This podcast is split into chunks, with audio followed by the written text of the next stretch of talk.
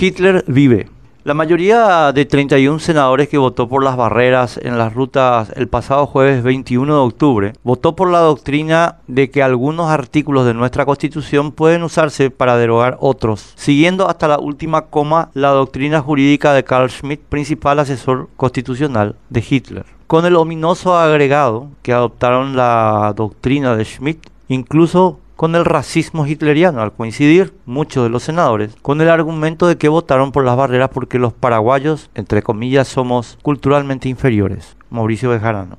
Quienes hayan leído o tengan conocimiento de la obra de Schmidt, célebre constitucionalista alemán, saben que su postulado central era que el gobierno puede determinar según sus apremios qué parte de la constitución aplicará restringiendo otras a su discreción. Esta idea totalitaria permea profundamente la comunidad jurídica de nuestro país, algunos de cuyos integrantes proveyeron a los senadores los argumentos que usó la mayoría. El problema está en que esta idea no se limita a violar nuestra constitución en el tema de las barreras, sino que lo hace siempre en todo. Hay suficientes elementos para sostener que esta pesadilla autoritaria se debe a que una parte sustantiva de nuestra comunidad jurídica estudió contextos de derecho argentino, que, desde la acordada del 10 de septiembre de 1930 de la Corte Suprema Argentina, se articula sobre Schmidt, Martín Farrell según la cual, repito, el gobierno puede determinar según sus apremios qué parte de la Constitución aplicará, restringiendo otras a su discreción. Decía la acordada que esta Corte ha declarado respecto a los funcionarios de facto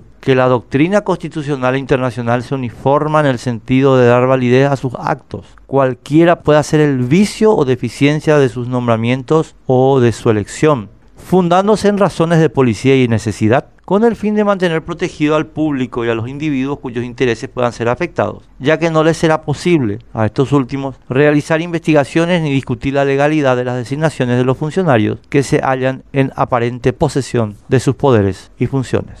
Esta es totalmente la misma filosofía que informa importantes decisiones de la Sala Constitucional de nuestra Corte Suprema, que derogan fácticamente partes de nuestra Constitución según las necesidades del gobierno. El caso de la decisión sobre la inconstitucionalidad de las normas de cuarentena solicitada por María Esther Roa lo confirma. Gladys Vareiro de Módica, expresando el parecer de la Sala, sostuvo que, comillas, la situación de la cuarentena sanitaria es excepcional, por lo que en situaciones de emergencia como esta debe primar el interés general sobre el interés particular, tal como lo establece el artículo 128 de la Carta Magna. Cerramos comillas. Según Vareiro de Módica, el gobierno puede invocar el artículo 128 de nuestra Constitución para derogar por sí y ante sí otros artículos de nuestra Carta Magna, aunque el único procedimiento y las únicas causas autorizados para suspender partes de nuestra ley fundamental son los establecidos en el artículo 288 y ninguno otro. Si el gobierno puede derogar parte de nuestra constitución según sus necesidades, en realidad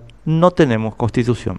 No está vigente su artículo 137 y lo que sufrimos es un estado de arbitrariedad autoritario con una costosa formalidad legal que solo sirve para que se enriquezcan los opresores.